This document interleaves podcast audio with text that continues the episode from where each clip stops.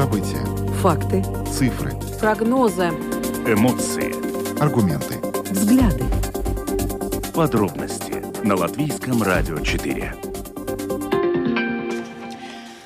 Здравствуйте, в эфире Латвийского радио 4, программа «Подробности», ее ведущие Наталья Мещерякова. И Юлиана Шкагла. Добрый вечер. А, Ну, сразу хочу сказать, что а, сегодня мы уже вернулись а, к своим рабочим обязанностям. У нас произошло ЧП. Сегодня в 13.31 Государственная пожарно-спасательная служба получила информацию о задымлении в здании Латвийского радио.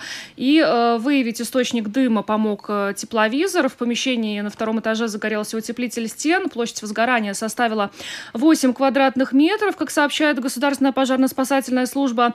А, В 15.39 пожар был э, локализован. На два часа из здания пришлось эвакуировать более 100 сотрудников, и э, часть коллег уже вернулась на свои рабочие места. Мы продолжаем. Правда, к сожалению, сегодня по техническим причинам не можем обеспечить видеотрансляцию, но так мы Но с вами нас на связи. Да, и можно. спасибо большое за поддержку. Мы читали ваши сообщения в социальных сетях. Ну а теперь о тех темах, которые мы обсудим. Э, Свяжемся с городом Плявнес. Дело в том, что э, там, как вот и вчера нам сообщала э, Лаура Круменя, э, в силе оранжевое предупреждение. Там повысился уровень воды сразу на несколько метров. И вот свяжемся с Плявнес для того, чтобы выяснить, как у них сегодня обстоит ситуация. Также будем говорить о рекордно высокой цене на электричество. Сегодня она превысила 1000 евро за мегаватт-час. Э, Были разные колебания. И вот такая цена касается не всех стран, но вот Латвия в том числе. Говорят, что виноваты морозы и не только. Финские гидроэлектростанции также повлияли на такой рост цены. Ну вот будем узнавать подробнее. Об- Обратимся к Латвийской ассоциации электроэнергетиков и энергостроителей, чтобы узнать, э, почему такой скачок цены был зафиксирован и чего ждать в будущем. А Потом мы свяжемся с Литвой. Дело в том, что литовский министр образования, науки и спорта Гентаутас Якштас связал а, нападение двух подростков из русскоязычной школы в Вильнюсе на своего одноклассника, а, произошедшее в декабре, с трудностями интеграции нацменьшинств. И теперь в правительстве Литвы предложили а, закрыть а, русские школы после этого инцидента со стрельбой. Свяжемся с нашим а, коллегой а, в Литве и выясним, что это был за инцидент, действительно ли там теперь могут закрыть русские школы. И в завершении программы будем говорить о том, что сегодня последний день сбора подписей за проведение, проведение референдума, э, который связан с Институтом партнерства. Э, Но вот, как сообщила Центральная избирательная комиссия, скорее всего, этот референдум не состоится, потому что э, не так много подписей собрано, всего лишь 14, ну, чуть больше 14% от необходимого количества. И вот э, это делает э, маловероятным э, факт того, что референдум б- будет проведен. Мы сегодня услышим несколько мнений на этот счет, э, будем говорить э, с депутатами Сейма, а также небольшой обзор соцсетей по этой теме вам э, представим. Ну а далее обо всем по порядку. Латвийское радио 4. Подробности.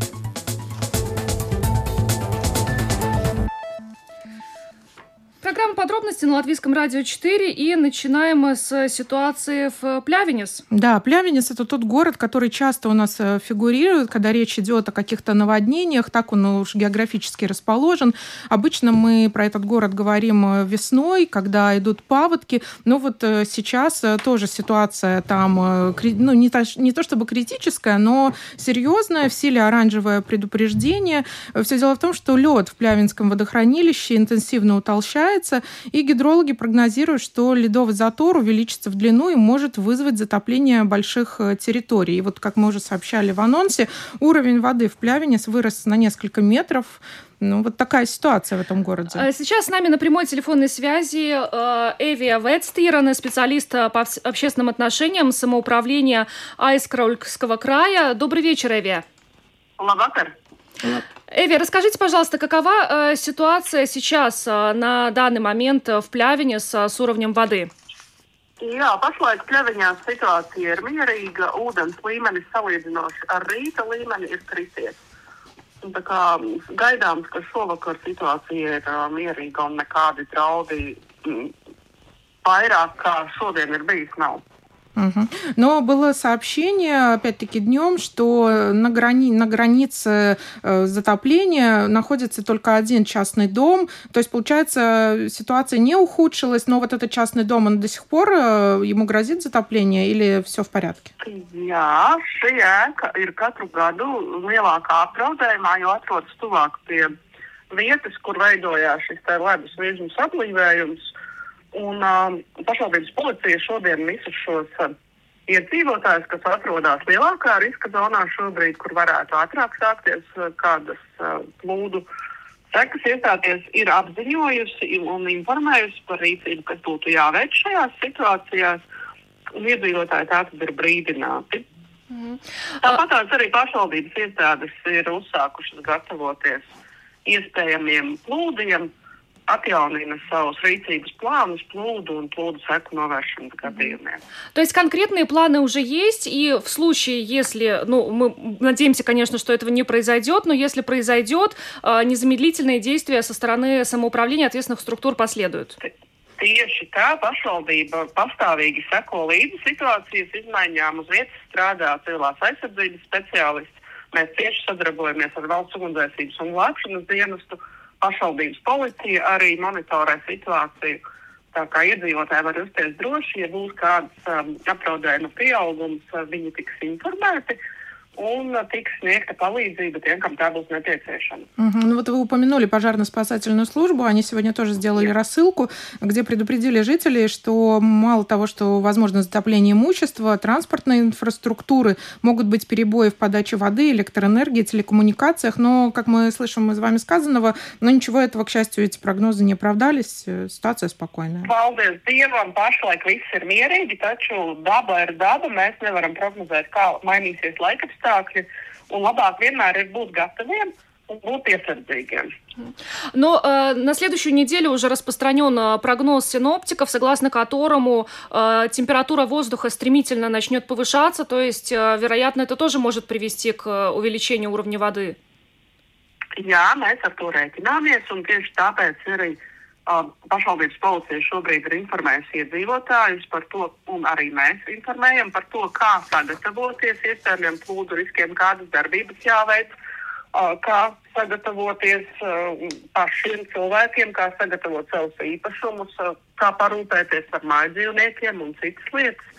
Un, nu, mēs būsim gatavi arī, mm -hmm. ja nu gadījumā būs plūdi, реагēsim un palīdzēsim saviem iedzīvotājiem. Ну, будем надеяться, что все будет хорошо. Paldies jums par sarunu, Эвия. Paldies. Эвия Ветстерина, специалист по общественным отношениям самоуправления Айскаргульского края, была с нами на прямой телефонной линии. Вот как мы слышали, сказала о том, что ситуация спокойная в, в городе, несмотря на то, что с утра было вот это предупреждение о том, что уровень воды в Плявине вырос на несколько метров, но уже все, все в норме, так что нет причин для беспокойства беспокойство, но они сотрудничают, самоуправление сотрудничает и с пожарно-спасательной службой, и с полицией, и, но о чем заверила наша собеседница, о том, что жители могут чувствовать себя безопасно. Ну, природа есть природа, поэтому нам надо смотреть, как дальше. Да, будет. и не стоит забывать также то, что нам вчера сказала э, руководитель отдела прогнозов метеоцентра Лаура Круменя. Все-таки будет самая холодная ночь, вот как, это как раз ночь с субботы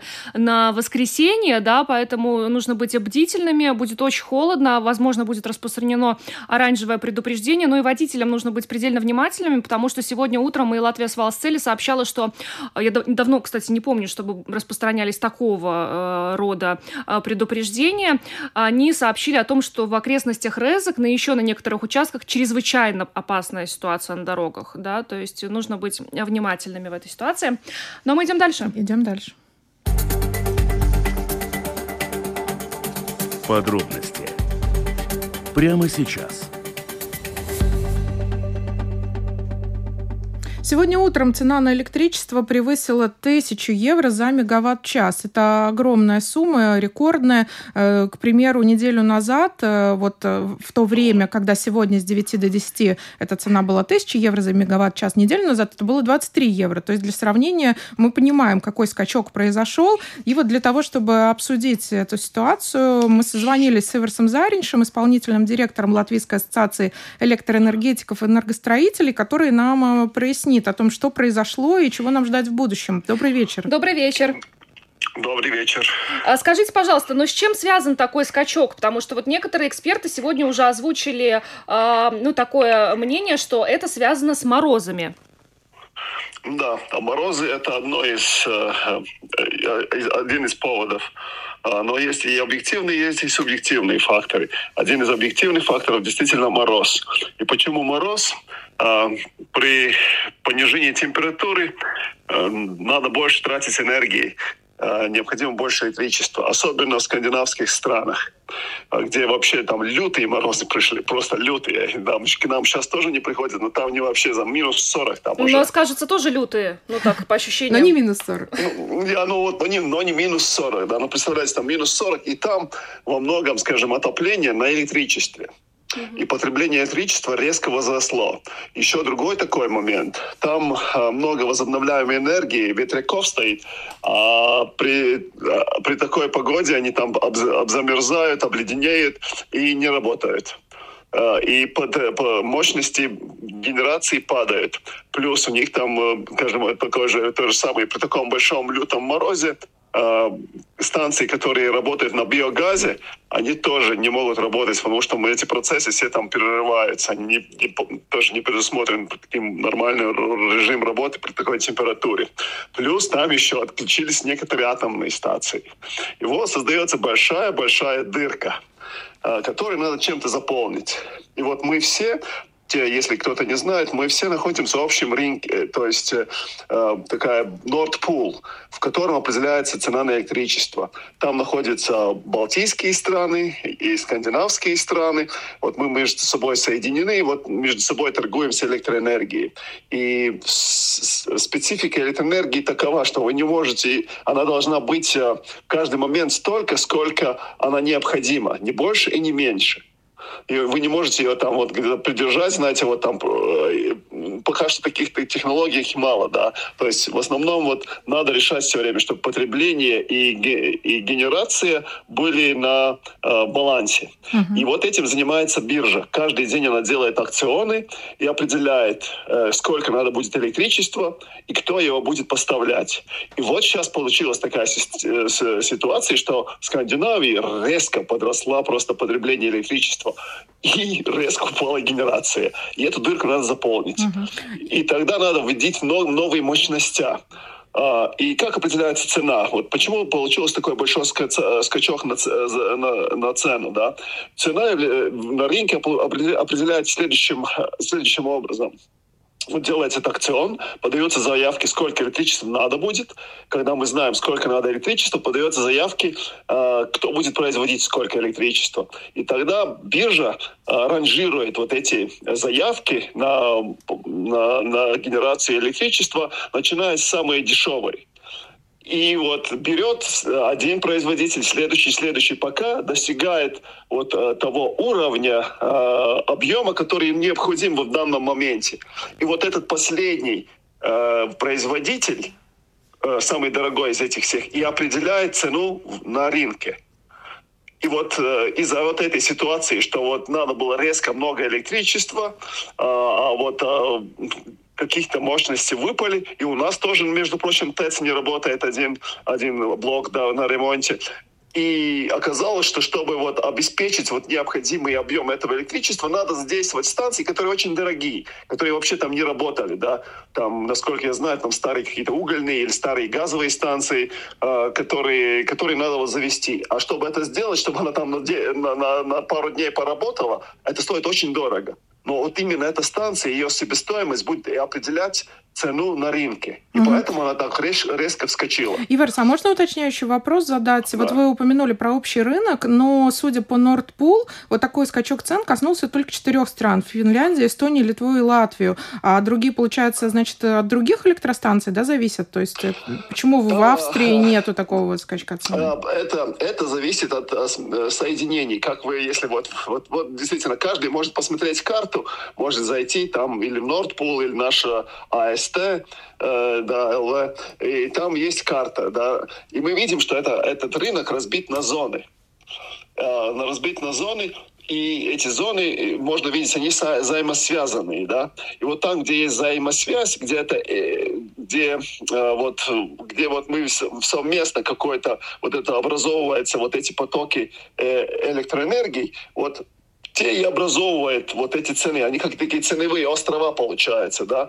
А, и вот в данный момент вот образовался вот такая ценовая, общая у нас ценовая зона. Иногда она бывает такая, что там а, бывает наоборот, что мы вот экспортируем, у нас получается благодаря Скандинавии получить более дешевую энергию, да. Сейчас получилось наоборот, да, там иногда бывает так, что это опять зависит от потоков, где, где, как я говорил, где, как надо образовать этот баланс и кто участвует, какие, какие а, торговцы участвуют, э, то есть генерации из каких мест участвует в создании вот этого баланса, да. Но в данный момент получилось так, что вот, вот наш Балтийский, наш Балтийский регион и Скандинавия вот совместно вот как будто втяны, втянуты в эту проблематику, ее вместе решают сейчас. Mm. И это образовывает эту цену.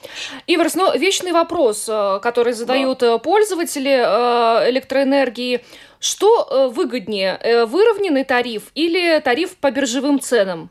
Ну, я могу сказать, как мне это кажется, как я делаю.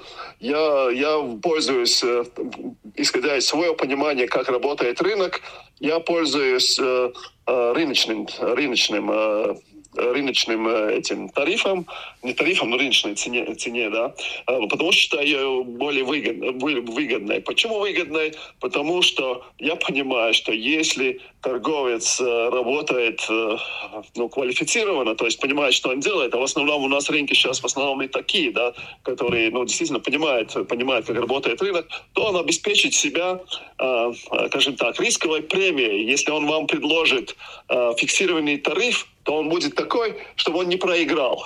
То есть а, по-любому вы заплатите не меньше, э, не меньше, сколько бы вы заплатили на бирже, плюс еще как будто он себя обеспечит э, тем, чтобы, если там вот цена будет меняться, чтобы он по-любому от вас заработал. Иначе ему нету смысла бизнес, бизнес. Зачем тогда им бизнес? Зачем им предлагать фиксированный тариф? Ну, это очень такая простая логика, да. И, в общем-то, я смотрю, вот я, я остался на биржевом тарифе даже тогда, когда вот начались все эти первые пару лет назад, там у нас эти скачки электроэнергии, когда многие соскочили, я остался все равно на биржевом тарифе, в конце концов остался в выигрыше. Даже если у меня вот в это время, в эти дни придется заплатить больше, чем за фиксированный тариф. В общем срезе я вижу, что я выигрываю.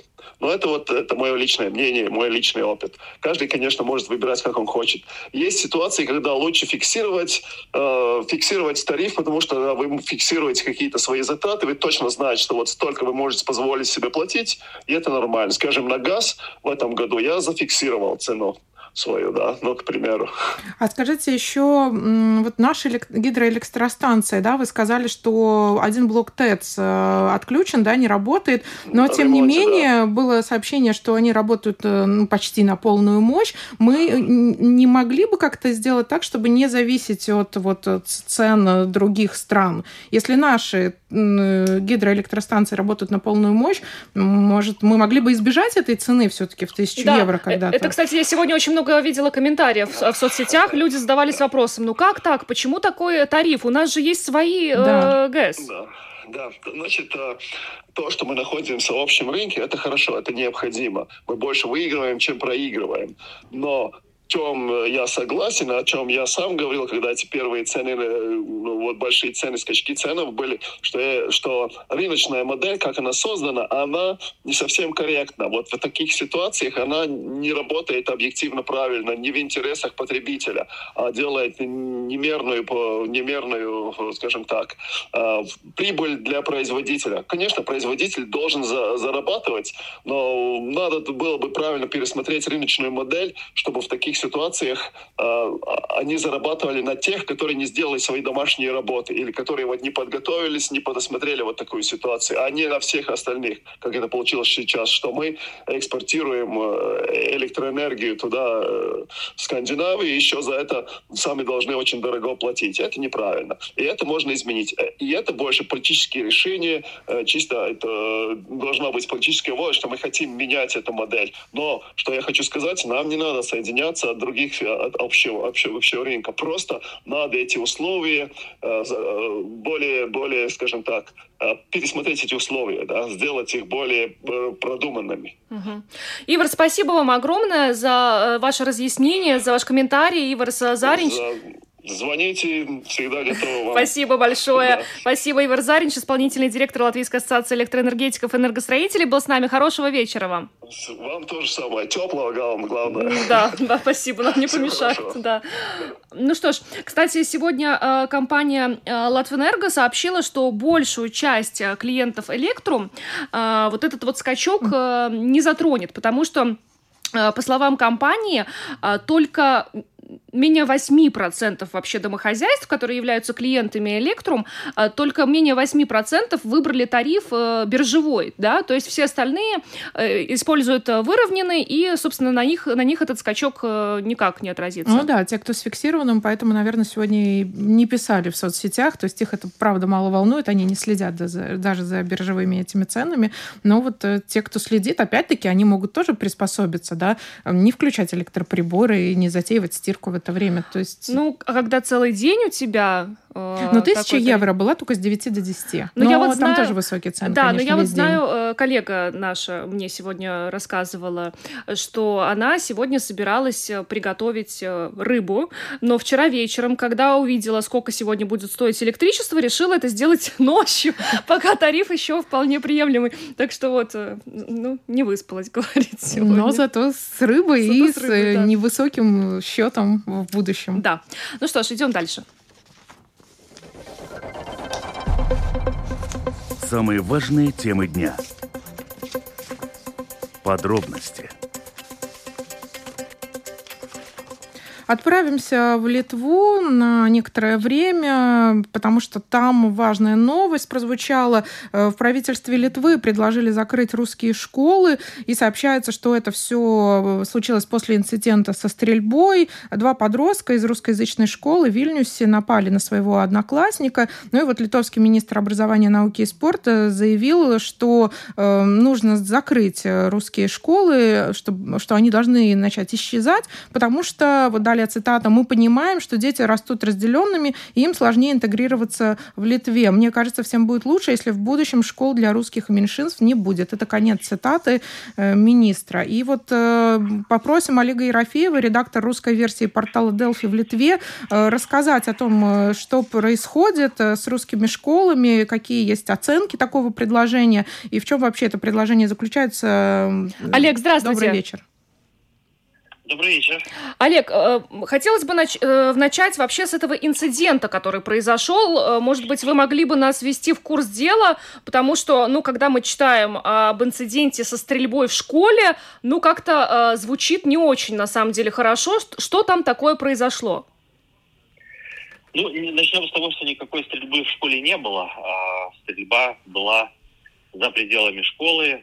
Встретились по словам мамы пострадавшего, э, журналистки из России, политэмигрантки, э, встретились э, ребята, которые общались между собой в этой школе, они ученики этой школы, один, по-моему, из того же класса, другой из параллельного, встретились, чтобы провести время, а потом один из них предложил, именно местный, да, предложил пойти пострелять по, э, как описывает, опять же, э, мама пострадавшего подростка Давида, чтобы пойти пострелять в лесочке из пневматического оружия. Это была копия автомата АК. Знаете, как в страйкболе их используют обычно. Вот, пойти, пойти пострелять по, как было написано, пластиковой бутылке.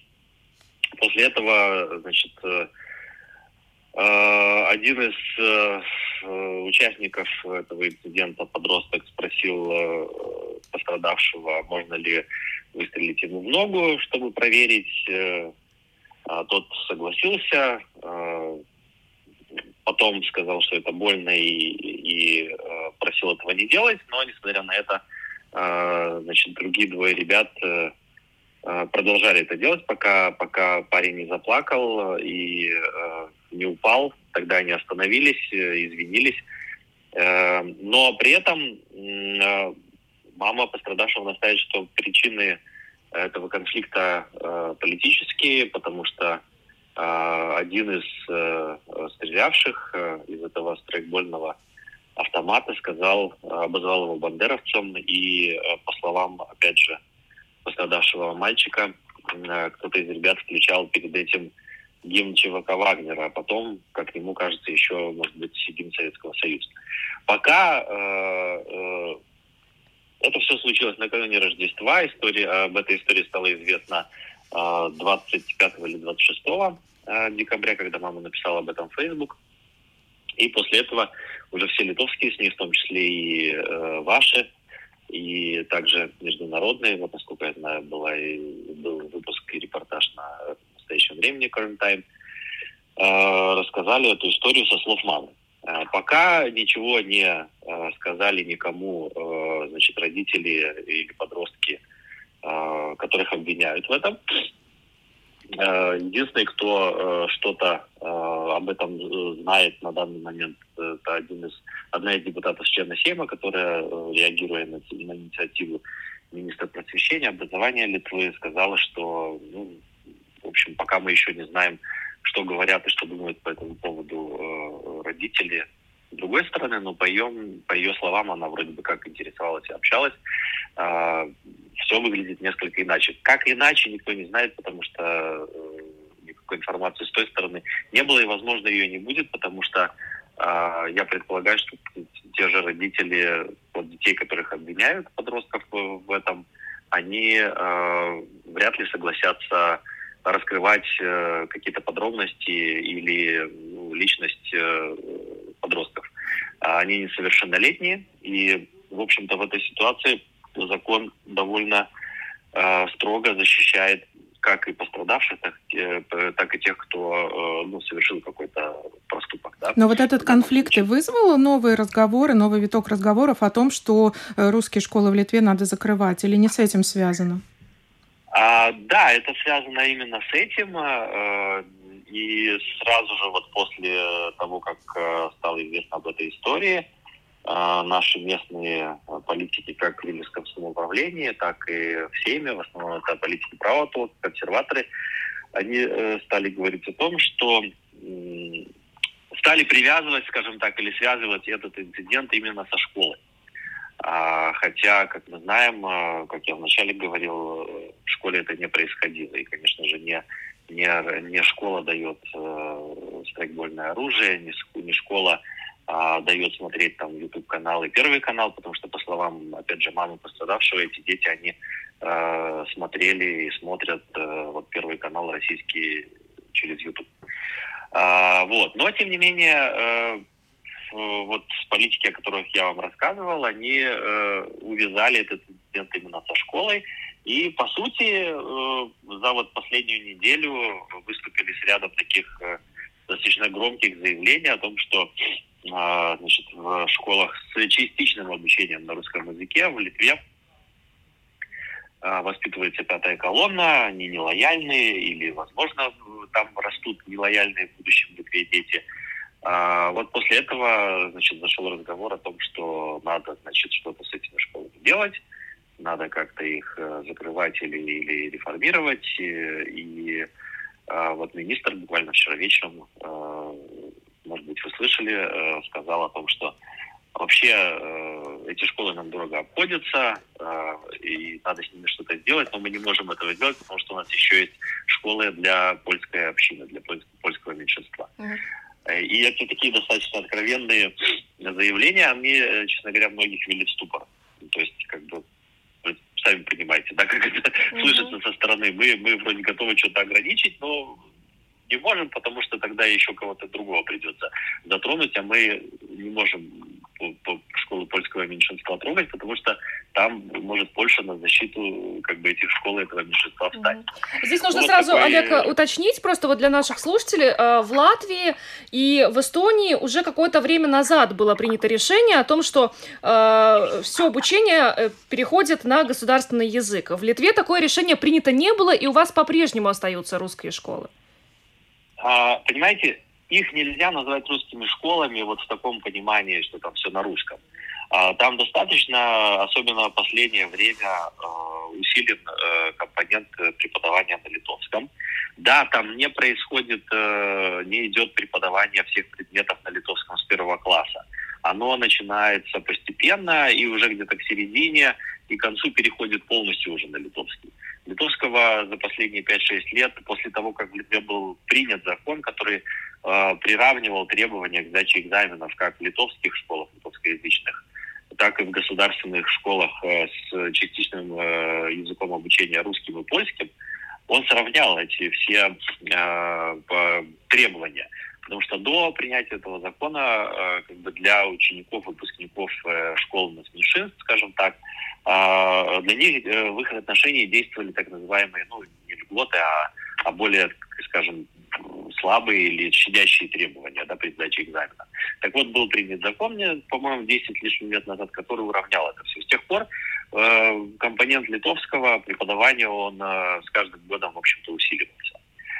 Э, так что ситуация сейчас такая, что в этих школах, э, да, э, учатся местные граждане э, поляки или русские русскоязычные, и вот постепенно, не, не так прям сразу с первого класса, но довольно интенсивно за время обучения э, в начальной, основной, а потом гимназии, про гимназии они наращивают, и к концу школы уже там все предметы на литовском. Надо еще один момент обязательно подчеркнуть, что э, вот те э, русскоязычные так называемые школы в Литве, они стали, э, в общем-то, основным таким местом, куда, куда дают своих детей э, э, родители из э, Беларуси, э, беженцы от войны из Украины и э, политэмигранты и беженцы из, из России. Угу.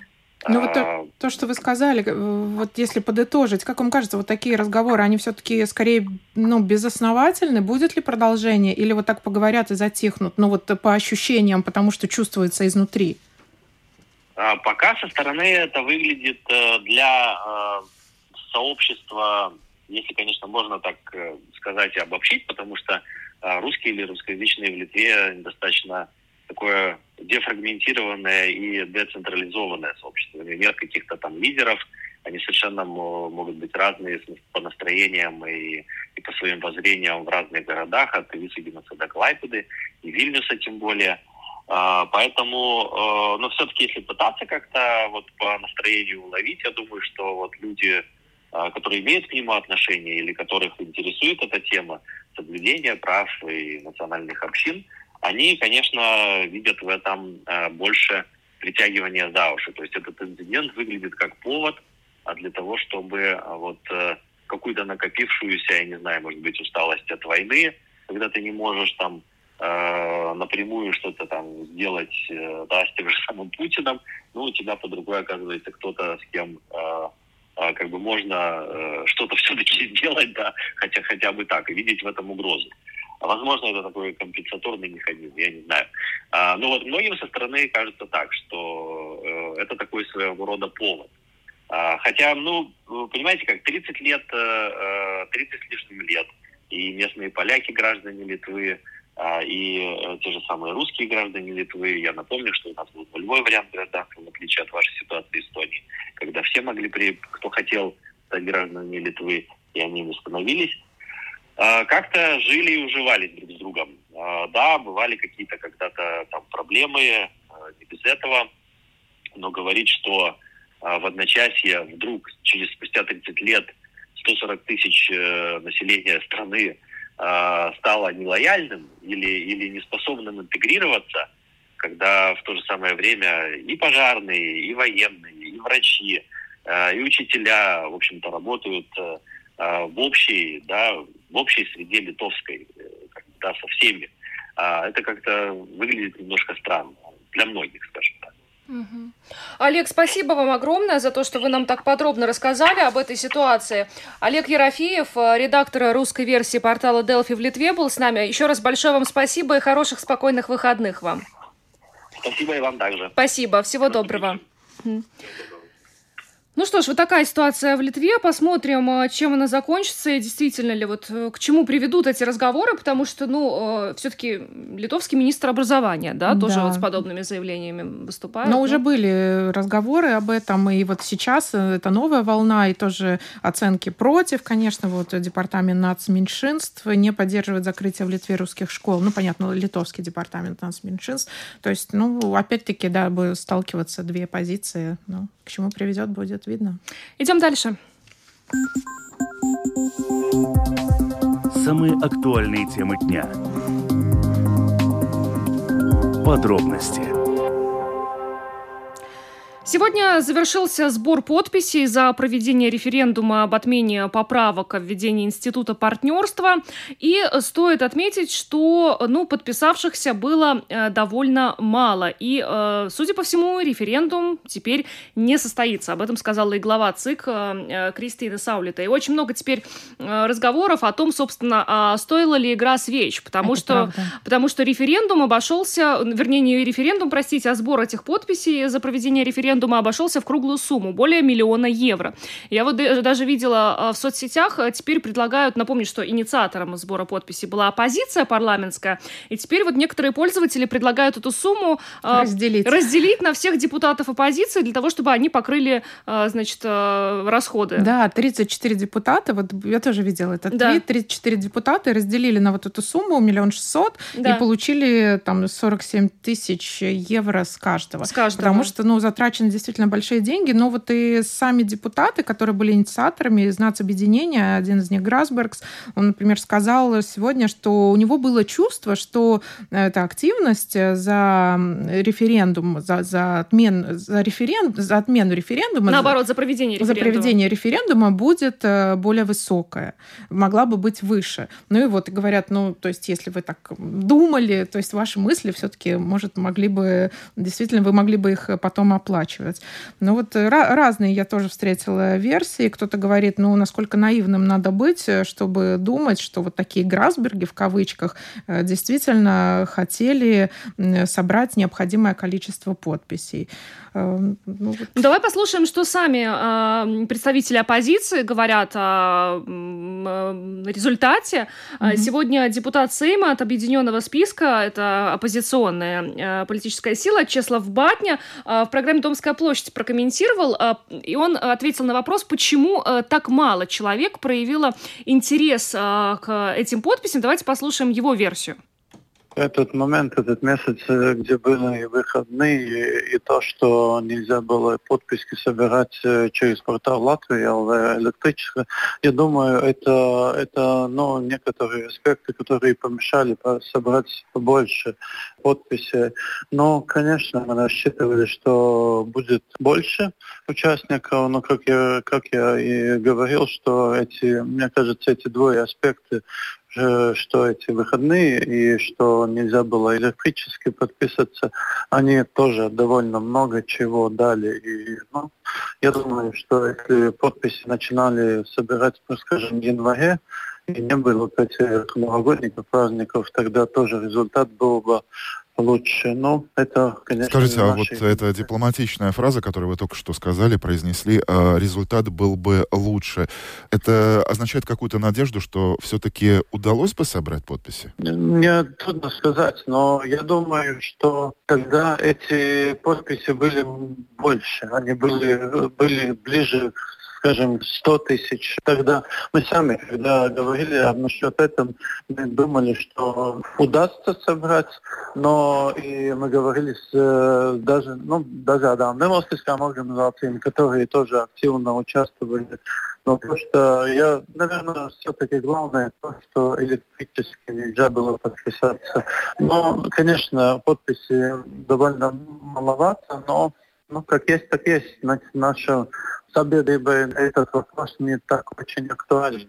Скажите, а можно ли предположить, какой будет дальнейшая реакция инициаторов сбора подписей оппозиции? Вы признаете фактически свое поражение? Вы только что отметили, вот реакция общества такова, какая она есть. Или все же, может быть, продолжена политическая борьба с новым регулированием партнерства? Мы в нашей фракции еще насчет дальнейшей позиции не говорили, но я думаю, нам надо и респектировать общество, что общество так много людей не пришли, значит это не актуально, значит им актуальны проблемы экономические и ну, с развитием власти. И, ну, и как я говорил, на фракции еще позицию не, форму, ну, не сформировали, что мы будем дальше делать. Но мы, я думаю, когда закончится, сегодня, тогда на следующей неделе мы тоже в фракции встречаемся и насчет этого вопроса будем говорить. Чеслав Збатни, депутат Сейма от, э, от оппозиционного объединенного списка, э, ну вот он считает, что есть две причины. Это праздники и э, вторая причина... Отсутствие возможности подписаться электронно. электронно. Кстати, сегодня тоже глава Центральной избирательной комиссии говорила, что она будет предлагать Сейму менять, ну, оценивать закон, чтобы была, и менять его, чтобы все-таки в будущем обеспечить возможность вот инициировать референдум, вот эти подписи, также электронно на портале Латвии Латвия ЛВ. И вот таким образом можно было бы сэкономить средства, ну и вот, возможно, и активность была бы выше. Ну, то есть эти разговоры ведутся. Ну, а что же по этому поводу думает оппози... э, коалиция, которая как раз и продвигала э, эти э, поправки, э, пакет поправок, который вводит э, партнерские отношения? Депутат Сейма от партии «Прогрессивно» Антонина Ненашева э, тоже прокомментировала. Давайте послушаем этого, наверное, несколько причин, но основная причина то, что этот вопрос на самом деле не настолько актуален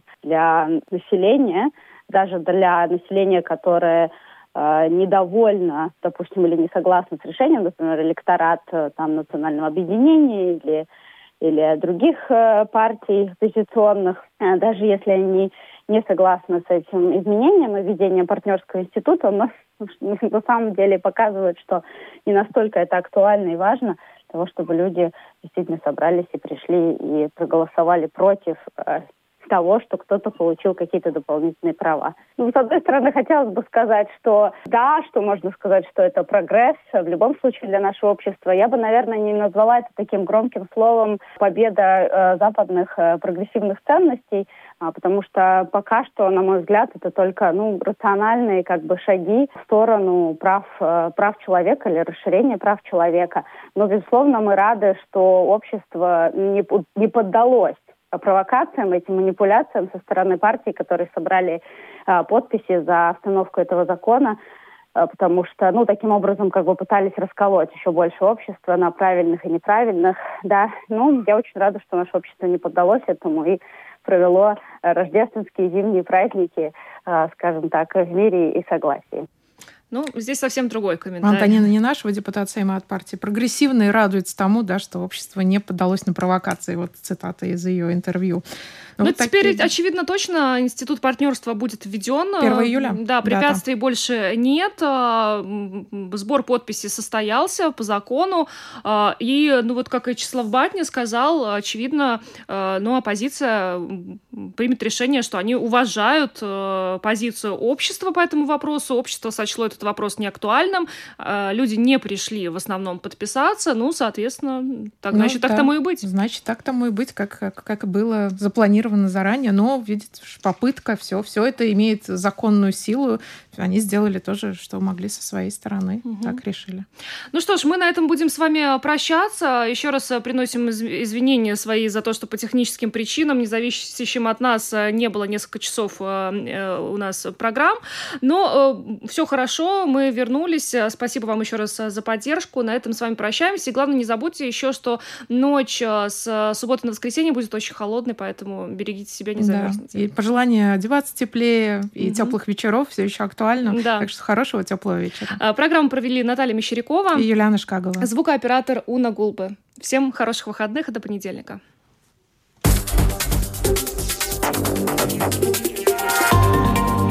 Латвийское радио 4. Подробности по будням.